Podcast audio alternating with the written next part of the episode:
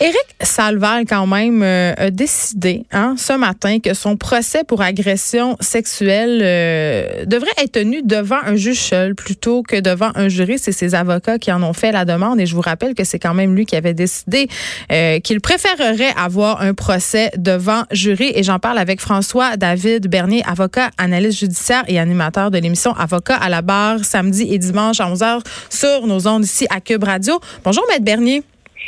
Bonjour Geneviève. Euh, juste avant euh, qu'on se demande euh, le pourquoi du comment, je veux juste rappeler euh, qu'Éric Salval est accusé d'agression sexuelle, de harcèlement criminel et de séquestration pour des événements qui se seraient déroulés en 93. Et là, son procès va se dérouler au mois de février prochain, donc en 2020. moi, quand j'ai vu ça ce matin passé, François David, je me disais, mais pourquoi revenir en arrière? Pourquoi avoir demandé un jury pour ensuite se rétracter et exiger un juge seul? Oui, ben c'est pas on voit ça à l'occasion parce que tu sais, de choisir devant juge seul ou devant juge et, jury, euh, c'est vraiment souvent c'est stratégique. C'est à la partie à décider ça. C'est pas trancher au couteau là qu'est-ce qui est mieux euh, entre le juge seul ou le jury, mais il faut comprendre que honnêtement, je vais vous analyser ça, là, mais c'est que c'était l'avocat au dossier, ben c'est quand même une personnalité publique. Donc, euh, ben justement, il y a euh, tellement de sympathie du public qu'il me semble qu'un jury, ça aurait été plus avantageux pour lui, non? Oui, ça peut aller dans les deux sens parce que euh, tu sais, le, jury, là, on se rappelle, c'est nos pères. C'est du monde du public, bien normal. Oui, explique-nous, c'est quoi la différence entre les deux, là, entre un procès devant jury et un procès devant un juge? Ben, c'est ça, devant jury, là, c'est ces 12 personnes-là qui sont choisies dans le public qui vont qui vont décider avec le juge qui les aide, qui vont donner qui va donner des directives en droit. Puis devant un juge seul, ben là c'est le juge qui va entendre, qui va rendre un jugement. Bon, les avantages, moi ce que je vois, c'est que devant jury, j'irai pas parce que c'est une personnalité publique et le fait souvent avec les, personnalités publiques, en plus, les gens du public ont tout le temps l'impression de le connaître.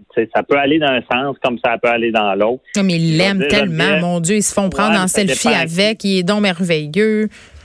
Ouais, ça dépend à qui. moi, je prendrais pas cette chance-là. Puis euh, aussi, euh, tu sais, tout ce qui est crime, là, des, des, agressions sexuelles, c'est pas très, c'est vraiment pas populaire dans, dans le public. C'est des dossiers que les gens ont tendance à juger encore plus. On s'attend à ce qu'ils soient impartials, mais c'est sûr qu'ils euh, peuvent un juge, quand c'est des dossiers qu'on dit plus techniques, on veut un juge qui va bien comprendre le droit, qui va bien comprendre la preuve. Et c'est pour ça qu'on va aller dans en ce genre de dossier-là que l'émotion, moi, d'après moi, quand on parle d'agression sexuelle, l'émotion, c'est rare qu'une sympathie. Je prends par exemple le dossier de, de Cadotte, celui qui avait. Michel Cadotte qui, avait assassiné par compassion son ex-conjointe. C'est ça. Mais là, de toute façon, c'est un meurtre, c'était automatiquement devant euh, jury, mais je sais pas si l'exemple, c'est quand il y a un peu, tu peux sentir un peu de compassion du, public, l'empathie, ben là, peut-être tu vas choisir plus euh, un jury. Puis l'autre raison aussi qui est technique, puis c'est récent, c'est que maintenant, euh, les, avocats n'ont plus de, récusation péremptoire du, jury. Ça veut dire quoi, ça? ça? Ça, veut dire que euh, il n'y a pas si long, il y a un mois, avant il y a un mois, euh, quand on faisait la sélection du jury, euh, là, les gens défilaient pour, pour, être choisis. Mm. On pouvait refuser des jurés sans donner de raison. On avait un nombre dépendamment des accusations, puis on disait ben lui, j'aime pas la face, je le veux pas. Puis il y a eu tout un, un peu un scandale avec un dossier qu'il y a eu, c'était le dossier Stanley, où est-ce que euh, le, en utilisant ces, ces, récusations-là péremptoires, ben on avait réussi à avoir un euh, pour un procès autochtone, avoir un, jury qui était essentiellement blanc. Et là là. Ça, avait fait un tollé, puis ben, avec on a changé la loi. Ouais, c'est ça. Donc, dans ce cas-là, bon, je pense que le public, là, Éric Salvaille est homosexuel. Donc, on ne sait pas, peut-être qu'il y a un contrôle qu'on a pu, parce que depuis, il n'y a presque pas eu de nouveau procès avec Mais le fait qu'il soit, le fait qu'il soit homosexuel, euh, en quoi ça influencerait euh, le fait de demander devant un juge? Parce qu'on aurait peur que certains membres du jury euh, aient des préjugés?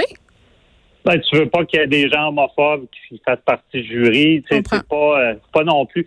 Pas, c'est pas une Mais y a-tu des de questions? Est-ce que ça plus, se mais On vérifie? est prudent, là, d'après moi. Là. Mais est-ce que les juges peuvent, euh, les gens qui déterminent qui sont les jurés, est-ce qu'ils peuvent poser des questions euh, euh, à savoir justement sur certaines convictions? Tu faisais, t'évoquais l'homophobie. J'imagine que ça se vérifie. Là. J'imagine qu'on laisse pas n'importe qui aller être juré.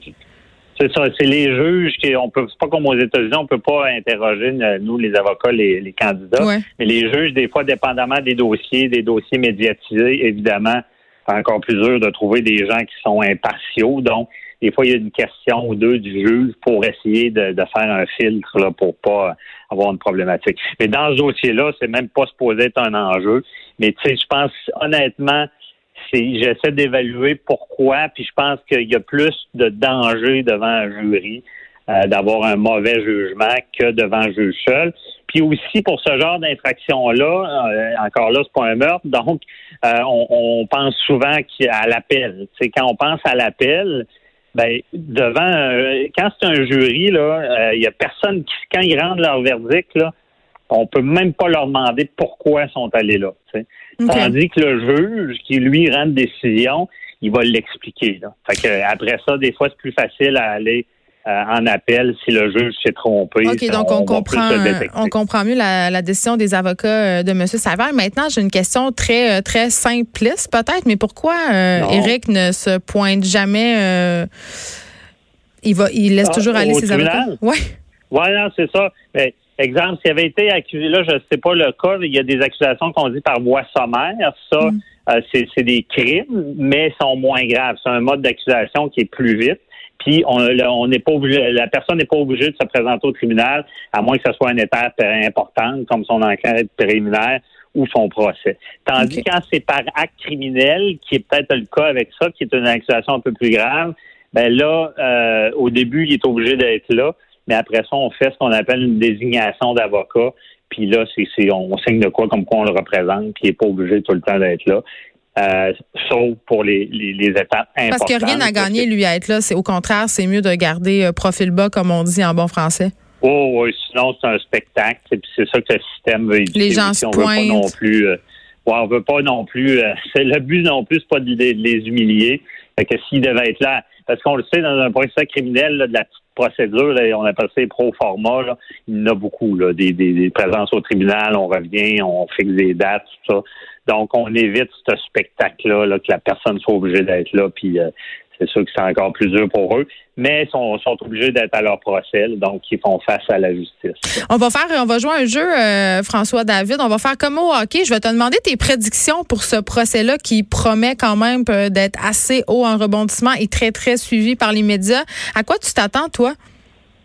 Ben, ça sera pas facile pour la, ceux qui poursuivent la couronne, Ouais. parce que quand il m'a dit, on, on le dit souvent, tout ce qui est euh, euh, procès d'agression sexuelle, c'est la parole de un contre l'autre, puis il n'y a pas souvent de témoins. On croit les victimes de plus en plus, mais ça va être c'est vraiment une crédibilité euh, au tribunal du témoignage. Fait que ça sera pas un dossier facile Mm.